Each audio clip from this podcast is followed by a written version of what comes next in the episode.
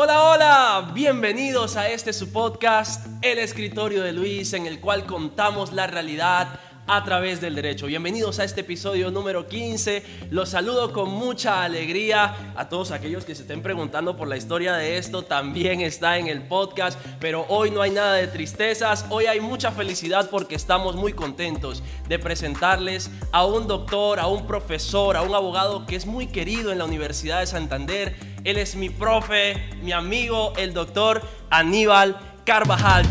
Llega un espacio para que aprendas esos derechos con los que cuentas. Y nadie dijo que es aburrido. Yo creo que te divertirá. El escritorio de Luis. con Luis Sandoval. Bienvenido, doctor, ¿cómo está? Giovanni, muy contento por fin estar en este programa maravilloso y esperamos que podamos tener una experiencia inolvidable. Muchas gracias por la invitación. La mesa o escritorio de Luis siempre la lleva a mi corazón y sé que se ha ganado un espacio muy importante en la comunidad jurídica. Claro que sí, doctor. Cuando el doctor dice por fin, es cierto. Esta entrevista estaba planeada incluso desde el año pasado, ¿eh, doctor?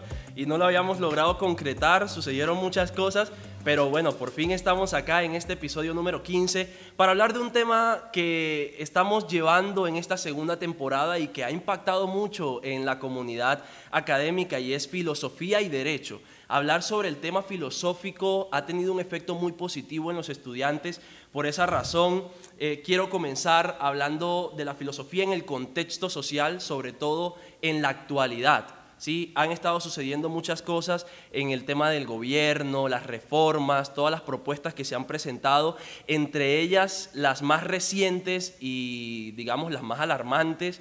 Eh, el presidente, por ejemplo, Gustavo Petro, pidió a todo su gabinete la renuncia hace unos días, eh, la renuncia protocolaria, después de discutir la reforma a la salud. Eh, el tema de los curanderos, los sobanderos, que se van a tener en cuenta como profesionales de la medicina. Hay mucha gente que critica esta posición y esto ha generado bastante controversia. También cuando hablábamos de eliminar delitos, como la pedofilia, como la inasistencia alimentaria y muchos otros que han tocado el corazón y han alarmado a la gente.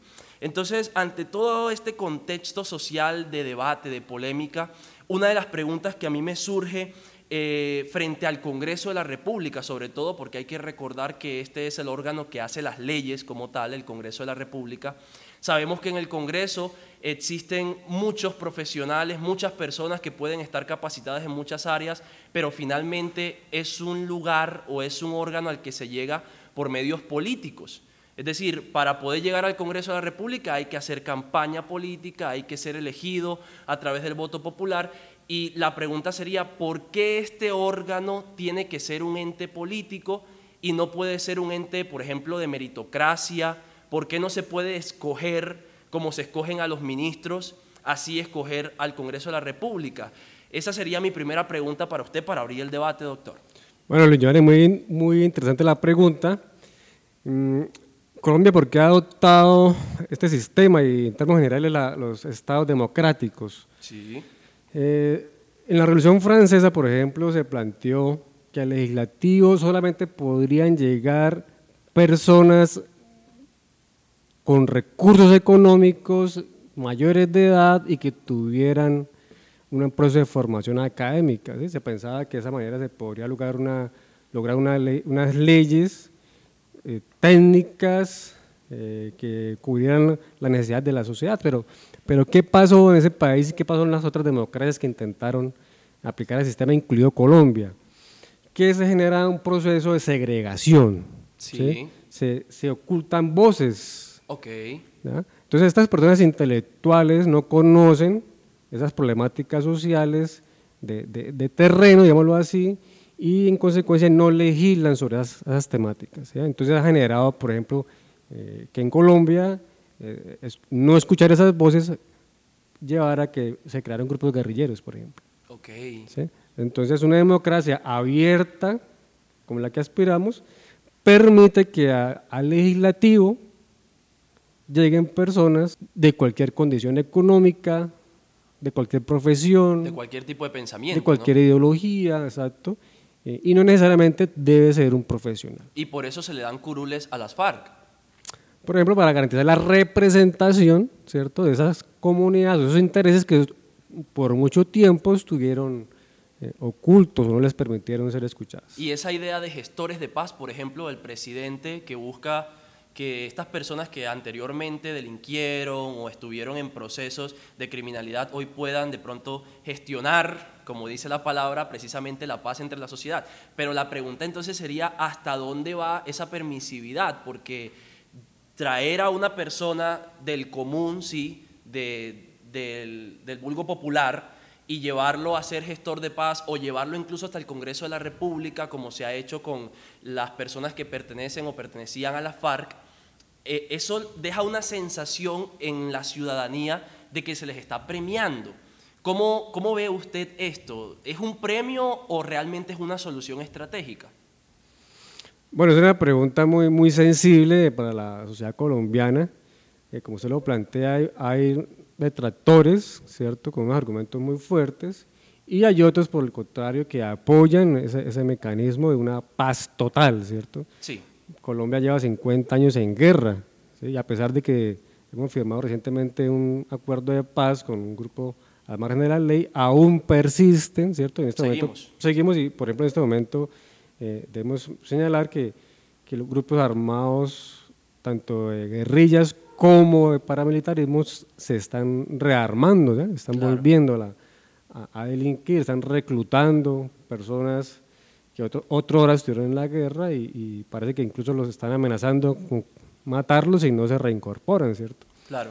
Entonces, digamos que la apuesta que hace el presidente de la República eh, con su gobierno, y que fue la que venció en los más recientes comicios electorales para la presidencia, es apostarle a la paz, ¿cierto? Es una propuesta que él formuló eh, de permitir que estas personas, pues, ya no se les pague incluso, ¿verdad?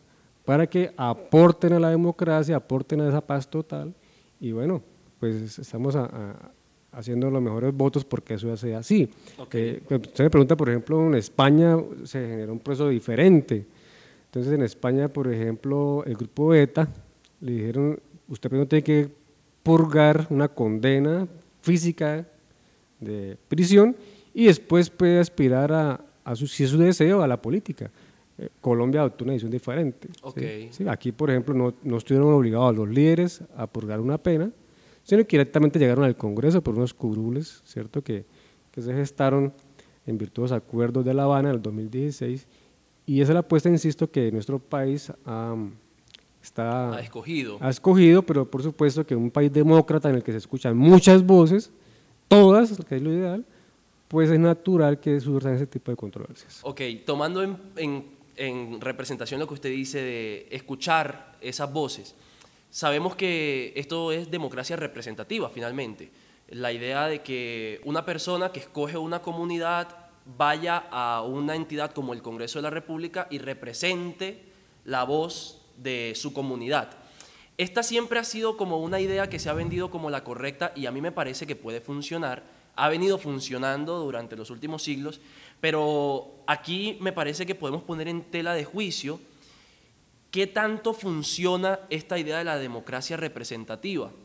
Yo estuve leyendo hace poco sobre las ideas del contractualismo, por ejemplo, contractualismo, utilitarismo, hablando un poco de criminología y también de democracia.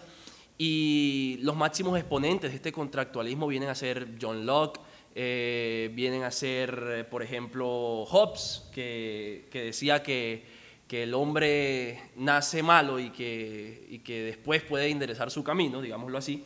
Eh, todas las ideas, incluso de Rousseau, el contrato social, que lo conocemos. Estas ideas son vigentes hoy en día, es decir, podemos hablar de que el contrato social y el contractualismo funcionan en un Estado social de derecho o están quedando atrás. ¿Qué opina usted?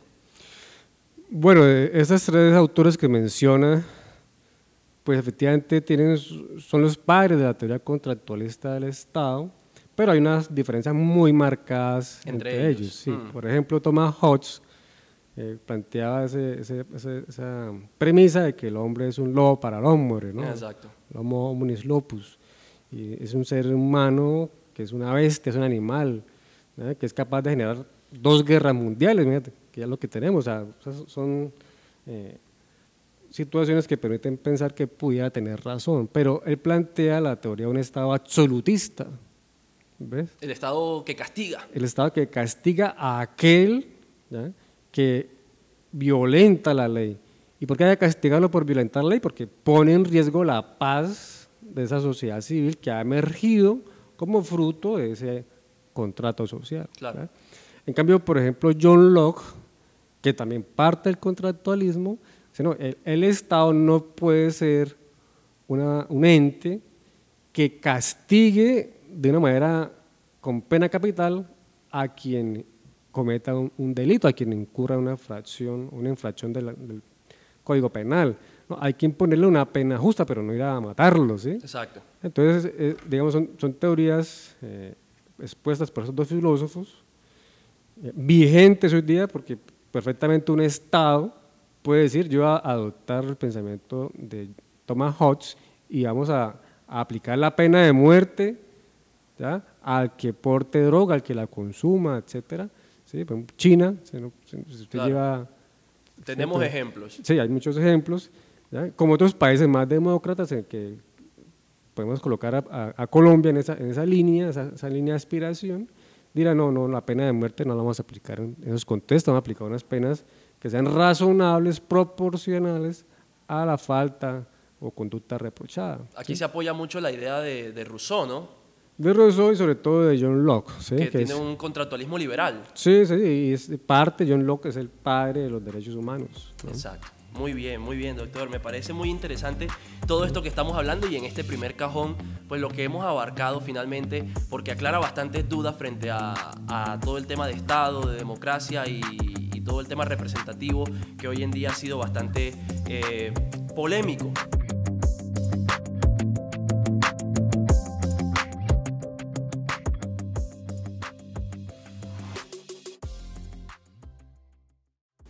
Recuerdo incluso que en mis clases de filosofía del derecho, el doctor Andrés Botero, al que le mandamos también un saludo bien especial, eh, nos hablaba sobre el estado platónico.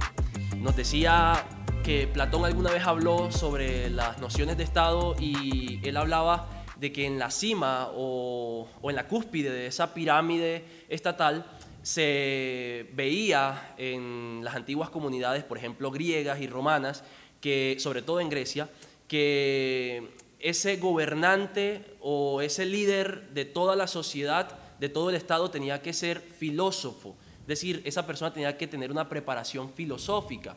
Eh, Platón plantea muchas otras ideas de muchas otras maneras como el ser humano debe ser moral, debe ser ético y debe ser buen, eh, buen gobernante, pero principalmente me llamaba la atención que él decía, si un buen gobernante realmente quiere eh, llevar un liderazgo apropiado, debe ser filósofo, debe tener unas ideas filosóficas. Aquí la pregunta es clara, ¿a usted le parece que nuestros gobernantes a día de hoy deben tener formación en filosofía? Bueno, eh, es una pregunta también muy interesante que en su momento la, la- la reflexioné mucho.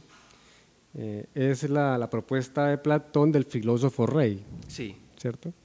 Claro, hay que entender el contexto. Eh, debemos tener presente que Sócrates, que es- el maestro de Platón, sí, acaba de ser asesinado por el sistema democrático. ¿ya? O sea, es algo inaceptable, algo injustificable. estaba dolido él. Claro, pero, pero más allá de, de la muerte de Sócrates, lo que a él más le duele es que ha sido la democracia. La ¿ya? que acaba de Claro, la que. ese- eh, Exacto, es un, un- un- magnicidio, podemos decir, histórico, ¿verdad? Y entonces, ¿cómo defender la democracia si la democracia es la que acaba de matar a Sócrates? Increíble. ¿cierto? Entonces, eh, él, él- él busca una solución a esa, a esa situación y va a plantear que es el filósofo rey, ¿ya? que es el que tiene en contacto con, con la justicia, es el que ve la justicia, quien tiene la capacidad, la competencia para guiar a su comunidad y nunca ir a cometer una- una- un error como el que ocurrió con Sócrates, insisto. Claro.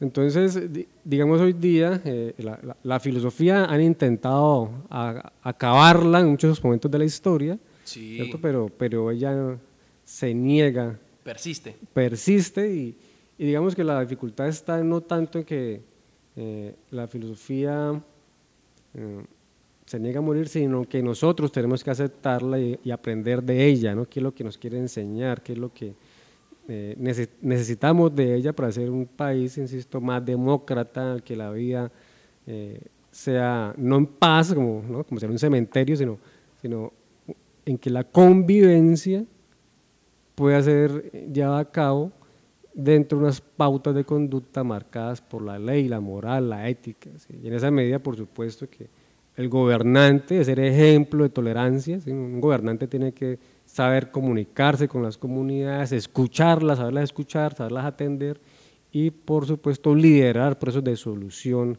a, esas, a esos conflictos claro. que está viviendo. ¿sí? No, no es posible que un gobernante eh, se llene de soberbia por las reclamaciones que hace su comunidad y tome decisiones, por ejemplo, incendiando la ciudad, como hizo Nerón. ¿sí? Wow.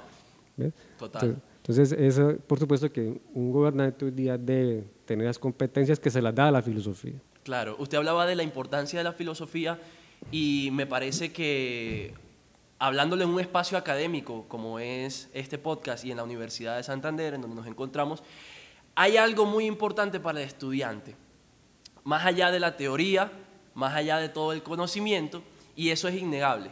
Y es que aquí uno se forma para poder en un futuro tener éxito no solamente a nivel académico, sino también a nivel económico.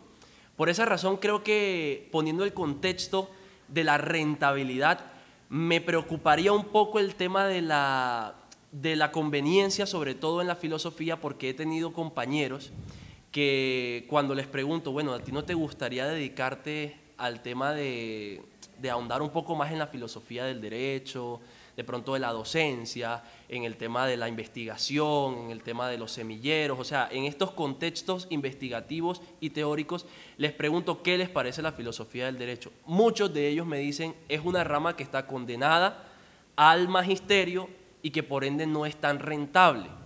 Ya que usted es filósofo, entiendo, y después estudió derecho, mi pregunta sería, ¿la filosofía es una fuente rentable de ingresos a nivel profesional o es simplemente un valor agregado del abogado? Bueno, la, la- la filosofía en manera alguna puede ser vista como un valor agregado. ¿sí? Sí. La, la filosofía debe ser vista en su plano real como una de las características que distingue al profesional. Sí.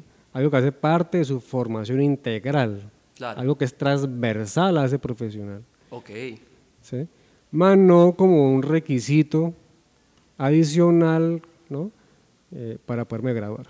cierto. ¿sí? Porque entonces tenemos abogados que pasan con cinco la clase de ética, pero salen a ejercer la profesión y están viendo de qué manera abusan de su cliente para quedarse con los recursos económicos que son de él. Claro. ¿sí? Entonces, este, ese, ese abogado, o ese estudiante que estudia simplemente por tener el título, pues diríamos que él adquirió un valor agregado, ¿ya?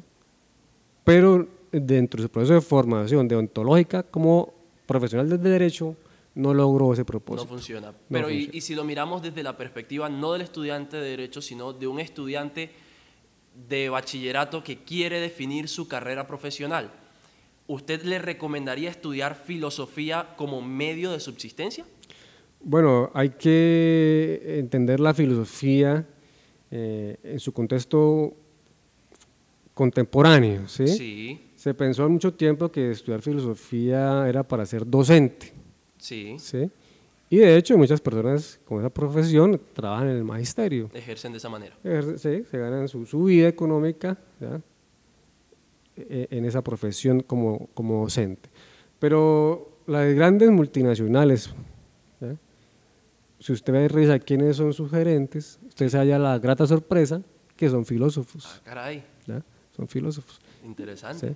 Porque han entendido que el filósofo, más allá de ser catedrático, de repetir la historia de otros filósofos, son personas con unas competencias eh, muy desarrolladas en materia de saber escuchar las necesidades de sus clientes, de sus compradores y ofrecerles unas soluciones a esas personas. ¿eh? Claro. Entonces, eh, eh, de esa manera lo, lo veo yo, Y desarrollan un pensamiento estratégico también. por supuesto. por O sea, supuesto. para la filosofía es muy importante el pensamiento. Es que es el arte de pensar. Es, es utilizar el pensamiento para crear ideas que puedan generar de alguna manera una reflexión, me parece a mí. Ahora, ¿cualquiera puede ser filósofo? Bueno, todos somos filósofos. Ok. ¿ya? Todos, desde, desde el niño que acaba de nacer, ya empieza a hacerse sus preguntas, ¿no? Sí. Y, y es inquieto y quiere saber todo y, y es un filósofo nato. Y usted lo sabe porque hace poco eh, tuvo un niño, se volvió papá. Bueno, la, la vida me dio la oportunidad después de una lucha. Imagínense. Eh, la ciencia y Dios se unieron para permitirme ser padre. O sea que usted tiene un pequeño filósofo en, en casa. sí, es un filósofo que lo quiere conocer todo. ¿no? Y a veces esas preguntas son muy profundas. son muy profundas, sino, sino que nuestro rol como padres eh, debe ser hoy día mm, perfeccionado para potenciar ese niño que está haciendo preguntas. ¿sí? Claro. ¿Qué es lo que uno nota eh, en las comunidades permanentemente? Es padres que quieren acabar con ese filósofo. Ok. ¿sí? Entonces Es le, le pegan ¿no? Claro. porque pregunta. No haga pregunta boba. Sí, exacto, exacto, exacto. Entonces, eh, eh, tenemos que prepararnos también para ser padres, ¿cierto? Para ser hermanos, para ser ciudadanos, para ser profesionales, para ser eh, un buen ser humano integral. Y mm, en el caso que estamos planteando del filósofo nato, que es ese bebé, eh, potenciarlo. Claro, muy interesante. De hecho, Sócrates, ahorita que hablábamos de Sócrates, Sócrates le puso un título bastante quisquilloso a los sofistas, ¿sí? que son estos eh, primeros maestros de la retórica. ¿no? Y, digamos, para poner un contexto, entiendo que los sofistas fueron las primeras personas en lucrarse de la filosofía, porque eran los primeros que usaban la filosofía para enseñar en las escuelas, digámoslo así. Eh, y ellos le, a ellos le pusieron el título, le puso el título Sócrates de los mercaderes del conocimiento, porque Sócrates no concebía la idea de que ellos vendiesen el conocimiento.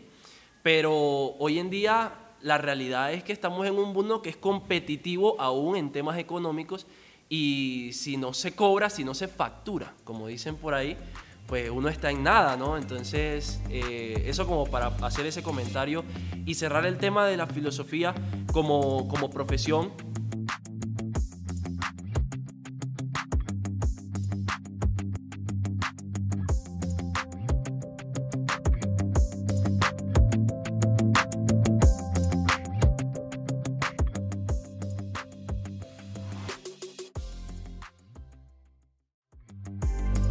Yo le preguntaba, cualquiera puede ser filósofo, listo, todos somos filósofos. Ahora en el punto del derecho, ¿le parece a usted que cualquiera puede ser abogado o esta profesión como tal tiene unos requerimientos de exclusividad? Bueno, no, no, no, es una profesión liberal que está abierta para aquellas personas que quieran formarse en esta área, pero sin duda que no es para todo el mundo. Ok. ¿sí? Entonces depende de la, de las, mm, de la vocación de la persona. ¿sí? Sí. Eh, la- ser abogado es ser una- un apóstol, Es, es ayudar a las comunidades, ¿cierto? Ayudar a la persona que está pasando unas situaciones bastante difíciles desde el punto de vista jurídico, está en riesgo su vida, está en, está en riesgo su libertad, en algunos casos, en otros casos su patrimonio, ¿cierto? Exacto. Entonces, si tenemos una persona que no tiene esa capacidad de escuchar al cliente, que no tiene las competencias para leer, Que no tiene paciencia, que no tiene paciencia, que se, que se estresa, eh, que no es ordenado. que no es ordenado. Entonces no le... no- importantes. sí, de pronto él tiene otras habilidades, quizás pueda ser médico, ¿verdad? Sí. ¿Ya? O quizás pueda tener un emprendimiento, quizás se pueda ser un deportista, pero no, no un abogado. Es bastante común, sobre todo de donde yo vengo, La Guajira. Suele suceder que en La Guajira todo el mundo estudia o derecho o medicina. Era una conversación un poco jocosa que tenía con un amigo que es de allá. Él me decía, pues es que es increíble, las, las mejores familias, los hijos estudian medicina. Y los que no tienen tantos recursos van y estudian derecho porque no son buenos para matemáticas, decía él. Pero aquí el punto es, no cualquiera puede llegar a ser abogado, todo el mundo puede tener una vocación de pronto por la justicia, una necesidad de hacer justicia en cierto momento, lo que se llama el, el, el naturalismo, el derecho natural, que todos tenemos de alguna manera un sentido de justicia. Pero, pero yo creo que no todo el mundo puede estudiar derecho por la simple razón que hay estudiantes que no, no les gusta la lectura o no son tan ordenados o no están dispuestos a lo que el abogado requiere. Por ejemplo, consultorio jurídico, que es uno de los campos que, nos unen, por ejemplo, a usted y a mí, que no solamente ha sido consultorio, sino otras clases de la universidad, otras materias, pero yo siento que consultorio es como la prueba de fuego. Es ese momento en el que uno viene de semestre a semestre conociendo la teoría, pero enfrentarse a la práctica, enfrentarse a las realidades, son golpes fuertes en temas académicos, ¿no?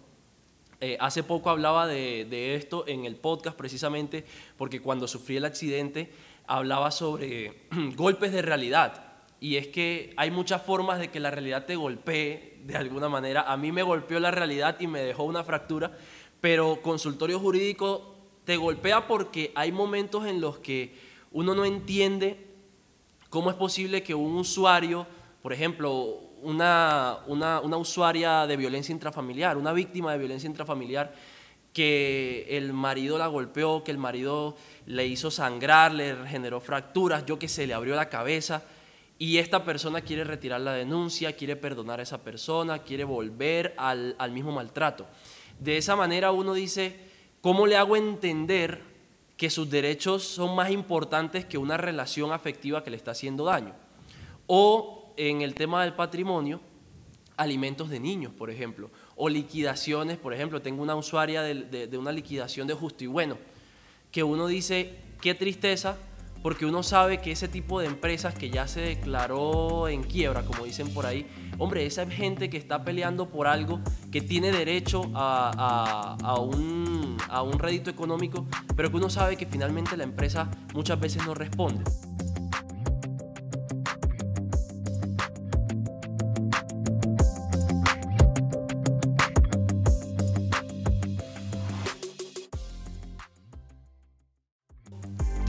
Decía, somos los apóstoles, porque vamos y hacemos una labor que a veces es desinteresada, sobre todo en consultorio jurídico que no se cobra por los servicios y eso la gente lo tiene muy claro. Pero aquí mi última pregunta de contenido y con la que quiero cerrar tiene que ver precisamente con eso, con cobrar, con el tema de los honorarios. Y es una pregunta direccionada precisamente a los estudiantes de consultorio jurídico, a los estudiantes que estamos saliendo de la universidad y de consultorio. Yo no recuerdo ninguna materia en la que nos hayan enseñado a cobrar.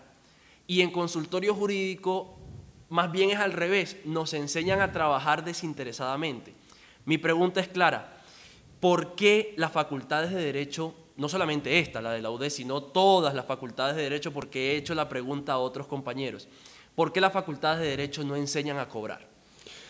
Bueno, sí, efectivamente es una situación que, que, al estudiante de Derecho eh, no suele enseñárseles en las aulas y cuando salen a ejercer su profesión pues encuentran eh, cómo cobrar la pregunta. Sí. ¿no? Y será que regalo el trabajo al principio para hacerme los clientes. Y porque, algunos regalan el trabajo. Sí, entonces, no lo haga, compa. No, Ok. no, sí. Efectivamente, sí, nuestra labor es, es un apostolado, pero no implica que no cobremos por nuestro trabajo. Porque también comemos. También tenemos una familia que, que alimentar, correcto, también tenemos unas deudas que solventar, entonces también debemos cobrar. Mm, La Universidad de Santander, esa, esa casa de estudios, ya acaba de aplicar una reforma a su, a su pensum, A la malla a curricular. la malla curricular, y ha incluido un curso de emprendimiento. ¿no? Vale. Entonces, en ese curso se le va a explicar al estudiante de Derecho cómo debe montar su, o constituir su empresa, ¿no? su emprendimiento, las obligaciones que debe asumir como tal, con Cámara de Comercio, por ejemplo, con eh, el municipio, cómo pagar los impuestos, el tema de contratar su secretaria, su secretario que le va a apoyar, y por supuesto, cómo cobrar esos honorarios. Muy importante. Es, es importante ese tema porque muchos abogados, eh, algunos por, por, por inocentes, otros por mala fe, incurren en una falta disciplinaria ¿ya? que puede llevar a la, a la exclusión de la profesión, es decir, que le quitan la tarjeta profesional por cobrar un dinero de manera, de manera excesiva. Entonces, Terrible. la ley 1123 de 2007, que es el Código Disciplinario del Abogado, en el artículo 35, numeral 1, establece que el abogado que acuerde, exija una suma de dinero que sea excesiva, desproporcional, abusando de la necesidad del cliente o, su- o de su ignorancia o de la falta de experiencia, puede ser sancionado. Miren lo que, lo que les acabo de decir, Luis. El solo pactar, así finalmente el proceso lo pierda, Así no lo reciba el dinero. así no lo reciba, pero pactó una suma de dinero injustificada, eso solo haberlo pactado ya genera la falta disciplinaria. Increíble. ¿sí? Entonces, un abogado que, que va a empezar a ejercer su profesión debe tener en cuenta esta, esta situación además y que sus, sus obligaciones con el cliente deben estar establecidas en un contrato de prestación de servicios, ¿cierto? En que se establezca cuánto le va a cobrar, cómo le van a pagar, ¿cierto?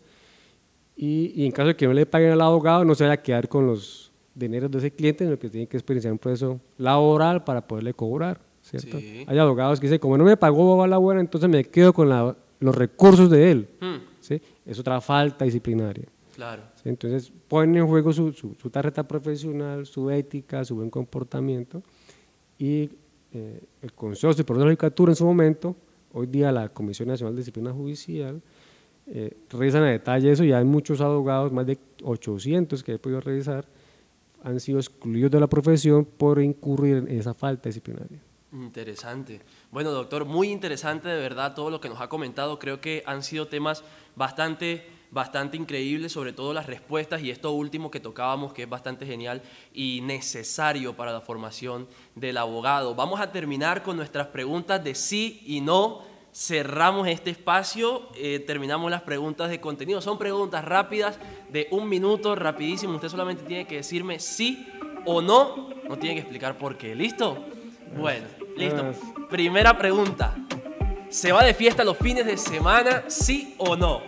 No, No se va lo de... Ay, Dios es que el niño no, el bebé no lo deja. Ojalá sea el bebé y no la esposa. Ok, sigamos.